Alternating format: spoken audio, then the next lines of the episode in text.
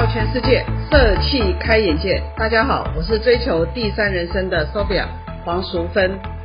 大家好，我是跟着社会问题跑的老顽童吴泽生。我们没有字正腔圆，也没有华丽配乐，更没有哗众取宠的议题，只是想要利用这个机会，真真实实的将对社会企业的现象与观察和营运经验，透过 Podcast 来传达。欢迎来到社创波波。那那个今天在线上的呢，除了我跟胡老师以外，我们还有几个同学也在线上。那为什么会请同学到线上？我们上一集呢谈到了一些啊对于社会梳理的议题。那在社会梳理里面呢，老师呢有给了我们几个几个很重要的概念，就是社会梳理这个这一个议题的重要性和这个社会梳理呢，它是可以用一些社会企业。的做法来来解决的，老师，因为我呃一开始我想我们的记忆力因为都跟金鱼差不多哈，麻烦你再跟我们讲一下为什么社会梳理这个议题那么样的重要。当然，社会中如果有一些疏离感的主群体跟次群体的话，那难免有的时候就会主群体显出他的傲慢跟漠视啊，甚至指指点点啊，那次群体呢就会。也许会有一些他们的批判性啊，说你看，就是因为你们做了什么事，呃，我们没有办法撼动你们，你们伤害了环境，伤害了社区，伤害了对很多很多的事情。好，所以就会产生了互相的漠视、冷漠，甚至批判，甚至有时候就开始出现了一个反抗的行为。OK，这个终究不是。解决问题，因为我们今天要两让两个群体，即使是一大一小，啊，我们是一个大社会的时候，它应该是圆融的生活，它应该互相的了解、互相的沟通、互相的包容，甚至给对方机会。OK，啊，最后还融入到的生活里面去，这才是一个和谐的社会环境嘛，也是我们讲的有序社会。哎，所以这个是必然要去弥补这个距离，距离是不好的。OK。那么弥补的方式，那么从过去的补助啊，或者资源的这个由大流到小，由多流到少，那这个也不是一个很周全的解决方法。我们现在开始比较强调说，那让小群体开始建立自己的知识技能，甚至让这个技能能够变成大群体的啊一个依赖或者一个消费的来源。那形成了一种物质很骄傲的一种交换，它不会有自卑，不会有压抑，所以我说这样子的话，就会形成很自然的，而且他自立的，哎，他甚至可以因为要做对方的生意，我必须要了解你，哎，我必须做一些什么样的自己的产品技能的一些改改善，事实上是刺激他的成长，所以我们用社会企业的角度来看的时候，是让这些次群体、小群体 empower。他能够自立自强，OK，他能够了解自己，创造自己的技能，而且还能够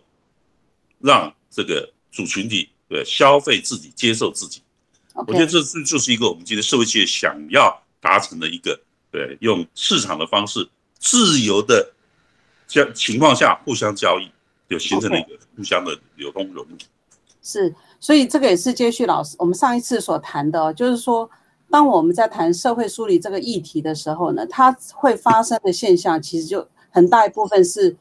我觉得我我归纳出来想一想以后有归纳出来有两个理由，第一个是因为不了解，第二个呢是因为我们都有一个觉得比较有效率的主流价值观，然后套用在所有人身上，我们期待所有的人呢都跟我们一样。那经过老师上次的说明跟刚刚的解释以后，我可不可以请老师先举个例子来讲，来来告诉我们？什么样的做法，它可以降低这种社会疏离，或者是拉近这个距离的做法，有哪有有什么样的个案吗？好的，呃，就我最近所参与的杨如门，他在金山万里哈那边所做的一个叫采田米，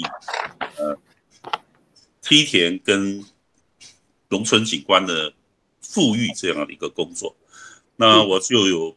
比较近距离的观察跟了解。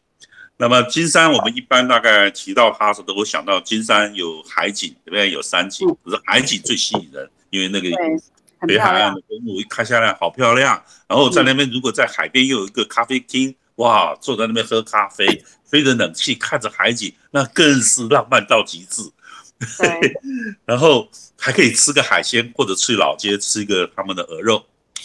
哎，所以你大概想到就是这些啊，还有金山包子啊，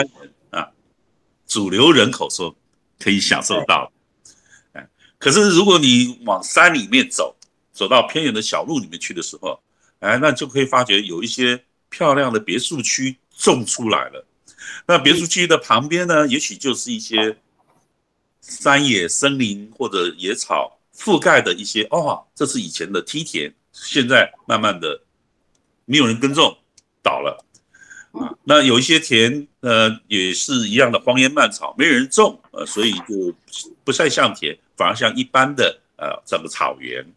啊，有一些那个农舍开始倾倒了，那当然会有人盯上说，哎，你要不要卖？卖了以后，我就可以把它变成一栋大楼或者一个别墅啊，或者一个精美的农舍啊，别墅型农舍。好，所以这个时候你你会发觉啊，我们一般的人去金山看到的，跟另外有些人跑到金山的细微之处、小路的近端的时候，他所看到的是不一样。OK。所以这个时候，他就如果用在地人的语言，就说：哇，我们这边其实不是没有人啊，不是人口外移，也有人来。可是这个人来的，他是看上我们的地，想要种个，他关起门来就是像小小小皇宫一样的别墅。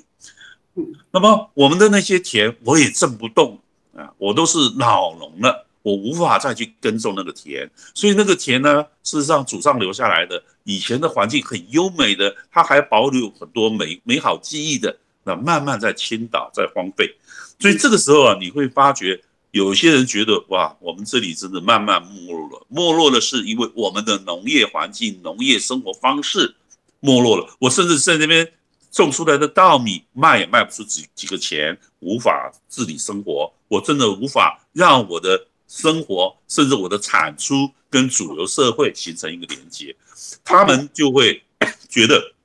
金山农业区、农业景观、农田或者农业人口被忽视了，他们的生活是无法走出自己的一片天空啊，所以这时候反而就羊入门进去的啊，因为羊入门在他们心中是拥有正义感的，然后关心农业的。啊，确实也是非常的呃草根型的，然后羊入门就开始，哎，带着开始富裕田地。在在那个羊入门进去之前，我可不可以对那个金山的这个地方，我们再来，我再厘清几个问题啊？是，就是说，他那边那边，因为他离台北其实不太远，从我们呃福大开车过去，大概一个小时以内就可以到。没有错。那边其实离很近嘛，也很多很好的那个那个呃滨海的那个别墅，啊。那没有有一些田没有人种，有没有人种？那为什么不考虑就整个整个乡镇就给它转型，变成是一个休息休憩的地方？那因为你有很多种选择，比如说它现在可能环境的关系，那有些梯田没有人种，有些农夫老了，那你那块那个那个区域它就有几个不同的选择嘛？第一个，它变成是一个休憩的一个啊休闲乡镇。哦，发展观光业，高级别墅区啊，也可以。对，别墅区也不错啊。然后呢，也都可以改觉改变生活。那为什么认老师会认为说把田复耕会变成是一个很重要的事情？第一个不是我认为是，因为我没有资格，我不是金山的人，我没有在那里生活，没有这个赋予关心，而是金山的这些老农，生活在那里的后代子孙。其实后代子孙他们也很怀念他小的时候这些生活的环境，啊，可是他现在也许是科技业者，他很有对都市的成就，他无法再回头去富裕恢复这样的生活方式，所以是当地人要的。他们觉得他们想要保留那个优美的环境，他甚至排斥变成别墅、别墅区，嗯，这不是他要的。那可能是都市人，或者我们叫主流者，第一个会想到，哇，这么好的一个环境，如果在这边盖一批别墅区，哇，这边是多高价。确实有些地方已经变成这个样子。对。那这个时候是当地人的感叹，他们觉得疏离了。OK，没有人会了解我们这边保有一块，对我们的人间净土，我的儿时的记忆，我们那时候的宗崇那个崇拜的寺庙，现在都没有人去了，哎，那他们会觉得疏离，他们觉得他们被忽视，OK，他们自己也不知道怎么办，啊，他们也找人来帮，会感叹，有一些地被卖掉以后，一一栋水泥房，很漂亮的皇宫和一个深深厚的大院出来了。就在那边长出来了，所以他们也会感叹。这个时候其实就会出现的说，他们常常很容易回家，开着车就回家。回家以后我也不能做什么，因为我还要星期一回台北上班，我还要赚大钱。可是我真的好可惜，嗯，这一块优美的地，祖先传下的地，我就看到它一块一块的被被被被剥削，被改变。所以这个就这个时候他们会有他们的在地心声。OK，这个就叫次群体。重点就是在在地新生的那个“在地”两个字，就是说，不同的价值观会让你觉得你想要选择什么样的生活，或者是你希望你的家乡变成什么样子。那过去我们可能就比较容易呢，在主流的那个力量底下，因为它有个力量不对等嘛，力量不对等底下，很容易你没有抵没有力量抵抗的时候，你就会变成用主流的价值观来决定。但是现在的这个环境里面，我们的多元价值里头，其实我会尊重你要什么，在地的人要什么。那当他要的这一个这一个景象或者是这个 picture 有出来的时候，那他就会去找一些资源来协助，那才会提到说有羊儒门，他们他来，他们找到羊儒门来帮他们做这个啊梯田富裕的事情，这样是这样子一个逻辑跟概念，是当地要的，不是羊儒门跑去那边。做他觉得不错的环境富裕，不错。你如果问杨儒文的话，我没有资格为他说他是是啊。不过他常常跟我说，我哪是要来这里，我不过就要跑到贡寮那边去潜水啊。潜水人家常来说，你杨儒文对就就是不干好事，就天天吃喝玩乐 潜水。你为什么不帮我们来做点这个？他说他这样子被陷害了才跳进去。好，那老师，那你可以跟我们介绍一下杨如文他是怎么做的？好，那当然。第一个，他去设法为这些梯田或者富平地田寻找富裕。那富裕呢？他教人当然就要有富裕的人。所以我们通常谈农业的时候，有四个元素。农业的业不是产业的意思啊，那是一个叫做业力啊。佛家所讲的业，今天要造一个业，我们需要有农地，对不对？要有地。对。第二个要有农人啊，哎。第三个要有农业的技法，对不对？嗯啊，你可以把这个地就撒农药或者不撒农药，长出来东西不一样。第四个，我们才会产生农产啊。例如说稻米，你做这个农地富裕，我告诉你，下一波不是农地富裕需要的人力，这个挑战是那个稻米生产出来的时候，这才是一翻两倍耶，货物及弃地耶，生产的稻米卖不掉，对不对？在那个地上或者在我的那个。那个那个盒子里面长虫，是这个才是最挫折的事情。所以他第一个当然会去寻找有人在背后出资，帮助他去做富裕的一些必有的投入。当然，更有一些认识他的人想要体验农地生活、农村生活、自然生活的这批人，这批人不见得是金山人，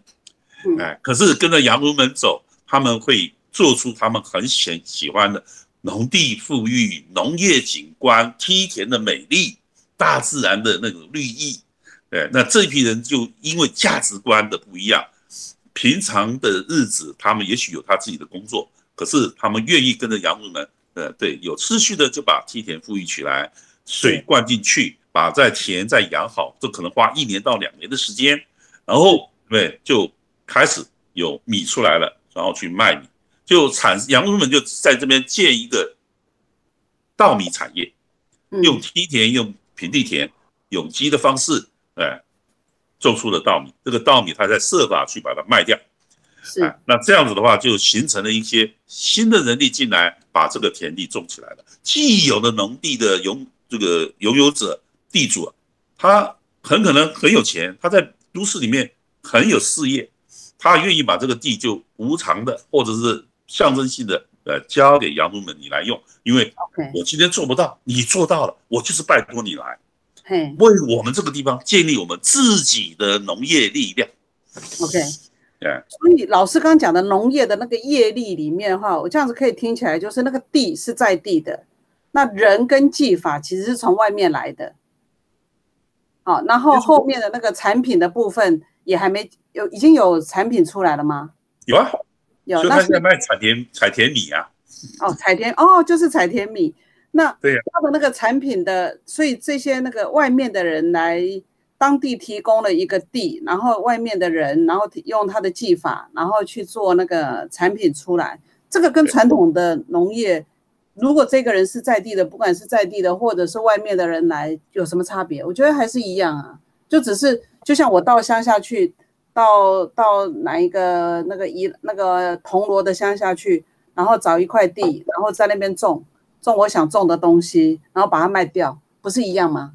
一样啊，他没有说我种不一样的米啊，米都是一样啊，一样啊，对啊，啊，那它可是我今天在种这个米自自养自己的时候，那一块田就富裕了啊，那那我们解决这个农业景？观就出现了，哎，那我们解决了谁的疏离感？解决了在地人的遗憾呢，啊，解决那个地的疏离感啊。哦，他今天不是要做稻米生意，OK，他他的借由稻米生意，让这些随着他来有点半自工性的或者斜杠的青年来，嗯，花心力、花体力、花时间，甚至花家里面的一些责难，对不对？他来做这个事情，目的是让这边的田地再活起来，嗯让那个被倾倒的梯田再浮起来。否则，将来它慢慢慢的倾倒下去，就没有梯田的样子了。嗯他们做的只是让这个原有的农地恢复它原有的面貌，，OK，啊这才是它真正的目的。所以真正的价值不是在那一块地里面生产出来的一些可以吃的稻米，真正的价值是它在解决了一群一些人跟那块土地的社会疏离感，让大家有一个事情，让大家有共同的，其实跟我的论文有点像，心理拥有感，这是我们一起把它赋予出来的。然后呢，对这土地也好，对这个地主也好，对这些参与的人也都很好的意义感，可以这样说吗？是的，可是那个心理勇敢是花很长的时间建立起来的。他现在这样渐渐的让很多人说，从金山老街吃完海鲜，吃完呃烤呃鸭子，呃在那边喝完那个海边的咖啡之后，请你来关心。山里面不是这样子，所以这样听起来有一点商业活动在。他的商业活动除了养米，呃，不种米、种的种那个五彩米，然后彩田米，然后把它卖掉以外，他还有什么样的商业活动？老师刚刚讲，当然他这个是他最大的挑战啊！我今天要让在地人活出自己，而不是靠别人给他的一些补助捐赠。对，我要为采田米跟一采田米所衍生出来的二级加工，甚至有新的产业，例如说他喜欢做，想要推广种菇，对再增加一些冬天的时候可以种的一些材那个物种啊，农产啊，甚至创造旅游啊，在地的一些体验啊等等，他要创造更多元化的业种在里面。嗯哎那这时候你创造越多的业种，你就等于把自己越包越紧，这个越缠越紧，你是不是就要有更多的店面农舍，呃，改这个改变？你需不需要更多人来做导览，帮他拍摄一些影片？所以他需要的新人口不再是农友，因为农友其实可以很效率化的种出很多地，一富裕完以后，其实那后面的耕种也是不需要那么大量的人力，可是他再需要的人力是需要为这个农村提升他，要他要跟主流社会连结嘛，他不是要创造疏离感，他要把疏离感拉近，拉近的时候，他希望这些不是只有农友让人家看不到，而是让那个农友的种富裕出来的梯田，让大家来看到这个美景，然后看到这个美景的同时，他发现哇，金山的乡下啊，不是只有吃喝啊，还有荷花，还有那野放的牛，还有那个山跟海所包裹的优美的环境，哎，所以他希望有更多的人看到别人看不到的那一面，这个叫漠视，因为你看不到金山这个真正的优美是在那个海边道路之外，嗯，不要来这边只是浪漫的喝杯咖啡，你也可以坐在我们的荷花田边喝咖啡，你也可以在我们那个干净的溪流里面洗洗澡、洗呃洗洗衣服、洗洗手帕。他那边的水很干净，就是他们家家户户的洗衣服的、洗菜的那个那个生活方式都在那边。可是有多少人还记得？慢慢都消失。OK，所以老师可不可以我们讲一下？就是说我们在行销学里面有学到，就是说。那个 value proposition 啊，价值主张，你卖的东西到底是在卖什么？这样听起来的话，那个杨如文在那边卖的其实不是卖米，也不是卖那个农产品，而是卖一个回忆，然后呢，或者是卖一个一个理念。好了，我就讲理念可能会更好。对，那这个这个理念呢，就会变成是从当地长出来的理念，而不是我们把它放进去的一个一个理念。那所以这种这种理念的沟通是怎么形成的？当然，第一个你先要了解在地人，洋人们他他是很容易融入在地嘛，那在地人对他也信任啊，甚至对一一拍即合，大家都知道我们该做这些事情。那该做这个事情的时候，他可以用他的社会威望啊，社会的一些形象去邀集一些呃，有点像自工一样的人进来，有一些资本家愿意先。投入一些初期让他活得下来的，他会把这些社会资源聚集起来，就开始做他们理想中的事情。OK，啊，那当然后面出来的问题呢，就是那我们总要有一些自给自养的一些商业出来啊，我们不能老是靠别人，所以就开始要走工商业啊，尤其商业，因为它的东西还是吃起来就是米嘛。那你的米有什么不一样呢？哦，原来有社会价值、社会理想在里面。那你如何把它灌注在里面，让人家看到我今天吃这个米，没有说这个米特别好吃，或者是特别的怎么样，而是说你因为吃这个米，你就吃了羊肉们这一批人。那羊肉人这一批人呢，我就对不对？间接的支持了那边的环境，支持了那边的农村，支持了那边以前人的生活文化，保留了。嗯，它没有变成。别墅区是，所以从老师刚刚的这个个案里面，我大概可以听到，就是说，如我们在如果今天我在一个一个不同价值的冲击底下，很容易产生疏离感，要么是你疏离我，或是我疏离你，这个这会有一个疏离感。所以从彩田米的这个个案里面，我们可以看到他去召集了一些价值观一致的人，然后呢，去用不同的行为模式。然后他们也互相的去，有人出力，有人出地，也有人呢出技术跟方法。那可能老师刚听起来，老师也也也会把一些管理跟商业经营的想法呢，把它放在那个地方。那没错，老师也提到了说，有一些影片呐，或者是有一些介绍，那就是个行销的手法，那就是所谓商业的手段。然后希望能够去得到其他人的关注。然后呢，降低了就可以拉近了那个社会疏离感，我就能够增加大家互相理解、了解的一个机会。是，没错。哎，老师有没有补充的地方？没有错。其实我带着以农的团队啊，进去羊入门这个行动里面，我们并不是在农业方面有什么专长，而是我们理解羊入门所代表的在地理想、在地价值观。然后呢，我们设法把这样的理想价值观呢，用主流社会所能接受的。影片、搭桥、介绍文，对，甚至 FB 啊，或者在外的，包括现在的这个访谈记录啊，甚至将来我们还有很多很多的呃各种形式的媒体，让主流社会人知道，来金山除了吃喝、没看那些表面的景观之外，还有一些人文，有一些社区是你可以去了解的。那这个了解需要有工具啊，否则主流社会的他。不太能够接触到这些嘛，所以我们就等于说，望让两个群体一大一小呢，有一个接触的桥梁。吴老师跟以农团队就在做这个桥梁工具的啊补足，因为社区已经做了很好的准备，可是，在这些规划、思想的建构跟推演，以及一些沟通的影片这些制作的技能，他需要的。啊，所以我去是弥补了这一块，OK，桥梁的。搭建，对老师的这个做法哈，我想也是在实践你以前教我们的，就是说我们在多元的理解之后，其实都要了解每一个在地它的价值跟它特殊的地方和在地的期待，他希望他那边变成什么样子，然后呢，导入一些工具跟方法进去以后，其实不是在希望把这个地方变得很大，或者变得非常的有那个我们讲说 market share，而是找到不同的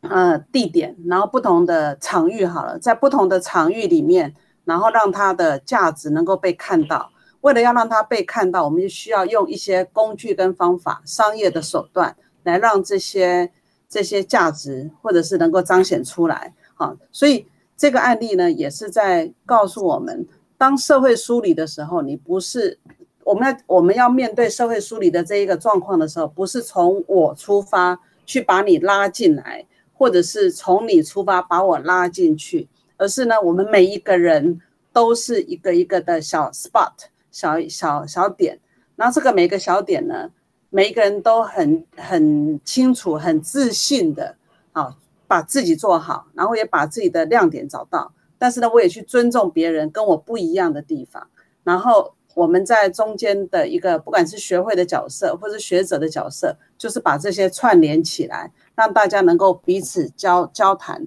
所以社会梳理，我现在脑筋里面浮现的哈，就是。社会梳理产生最后的结果，它不是变成是一个啊全面性的阳光普照，大家都一样，而是比较像是夜空里面的小星星或者是小萤火虫，每一个人都很亮，但是呢都不太一样，可以这样子解释吗？这也是老师所讲的 scale out 的概念。对，所以这些小星星还是要跟你中间的宇宙或者太阳啊，要形成一个连接，一个引力，才不会分解。对。啊，所以你不要去看我们星空中的星辰，彼此之间都有一些牵引力的。牵引，对。所以我们的社会其实就也像这样的，也许台北市一些有拥有最多社会资源，它是也许是中间的太阳，可是旁边还需要好多好多的大大小小的不同的行星，甚至流星。对，因为所有的星星其实都是需要光源来反射，它才会发亮。那这个光源呢，也许就是我们社会创业能够去提供的工具跟方法之一，对不对？OK，那我们想，我们今天用透过那个呃彩田米的个案呢，来给我们了解社会梳理，其实不是谁能够解决谁的问题，而是每一个人都要立定当下，然后呢，从自己在地的资源出发，然后找到好的工具跟方法，然后拉近彼此中间的距离。那这个是属于社会梳理的部分。那我们的同学们，阿吉有没有什么呃其他概念？阿吉是我们呃社会创新创业学会里面的同同仁，也是我们福大哲学系的同学。那我们先请阿吉来跟我们有没有提有没有问题要提问的？但是我我首先我讲一下我对这一集的感觉。其实我觉得这一集嗯讲得很好，就是虽然感觉是在谈关于群体事情，但是其实。就我个人来讲，其实也也有一些收获，就是我会觉得说，社会梳理其实最最根本的点就是说，呃，当你你不被需要，你不被这个社会不被他的需要的时候，你就会感觉到，你看这个社会有有产生一个断层，对。然后像那个，所以杨如门先生他在金山做的事情，我这样子听胡老师还有黄老师讲下来，我就会觉得说，好像就是他。会想会想要让呃外其他人就是所谓的主流群体看到这些金山的次流呃次次族群的价值，然后同时也让次族群的那些金山的在地的人觉得说啊我是被大家所认认可的，就是我的理念是被认可的，我是被大家需要的这样子。没错。哎，我我我觉得这个其实很重要。其实我们最近在很多人呃因为。因为疫情的关系，很多很很多的那个影片我会收到，就是三 D 的一些，不管是马马马老师、马校长，或者是有一些啊原住民的原声合唱团，他们的很多的逻辑就是这些小朋友他们都有很棒的声音，他们怎么样让自己的这个声音能够被看到，那就一定需要一些工具跟方法，跟一些商业的的技能才有办法做到。那呃，也透过这个方式呢，让他们呢增加了很多的信心跟被需要的感觉。哦，这段其实我觉得阿吉你讲的真的不错。那阿吉有没有什么问题要提出来的？林冠章，我反问好了，阿吉，如果你是金山的青年，你会不会参与这样的活动？你会不会有一些疑惑？嗯，首首先第一点就是说，因为其实对于年轻人来讲，他们是还是会更呃，就是所谓的那个功能功能功能导向的。嗯，就是说他他会认为说，当当我是假设我想象我是青山青青青山的青年，我会看着说那些大城市的东西，我就会怀疑，我就会对自己本身的那个有所拥有的那些什么农田啊、自然产生怀疑。对，所以就是我会觉得说，以青年这个阶段来讲的话，他们这个阶段最需要的是找到他们自己的就是的所谓的定位，他自己的价值这样子。嗯。嗯，OK，所以这这是一个我们今天谈疏离感的时候，个人的感受跟我们今天看大架构的时候，胡老师可以讲一篇好像无法摇动的啊，这个反对他就会有一点道德压力的，对。可是这个回到活生生的人，如果一个金山在地青年，他就会有一些疑惑，甚至有一些反对，因为。就像阿迪讲的，我也要找到我自己的定位，我也要找到我自己的未来。可是我知道这块这些田没有办法给我未来。对，那我我应该要怎么去批判这件事？甚至如果今天有个创业机会，我还想把那个田卖掉，变成我的第一桶金。是。那为什么我要维护这个？维护给谁？啊，我也知道它很美，美又不能当饭吃。对。所以这个时候，这个疏离感是。就是回到个人层次，就真的不好说了。它是一个个人的价值思维、价值选择。那我们现在来看，来邀请一下那个我们社会创新创业学会的秘书长那个米卡来跟我们谈，来跟我们提一下。你听了今天的呃分享案例分享以后，你有你也是一个经常提供很多资源的一个学的一个学会，那你有什么样的一个建议或者是做法？哦，大家好，两位老师好，阿阿吉好。然后呃，应该这么说，就是讲社会疏离感的这个部分啊。那因为我们厂学会多年在举办社会创业这个活动上，在今年就是比较特别，我们每年都会去统计，就是呃，像团队他们关注的哪些议题，这些想要为社会做一些。事情的人，然后他们关注到哪些议题？刚刚今天的主题是那个疏离感这件事情。那我们来看哦，以今年来说，这些团队他们关注的，大家非常关注的，包括就业与经济成长、品质教育、健康与福祉、责任消费与生产、永续城市。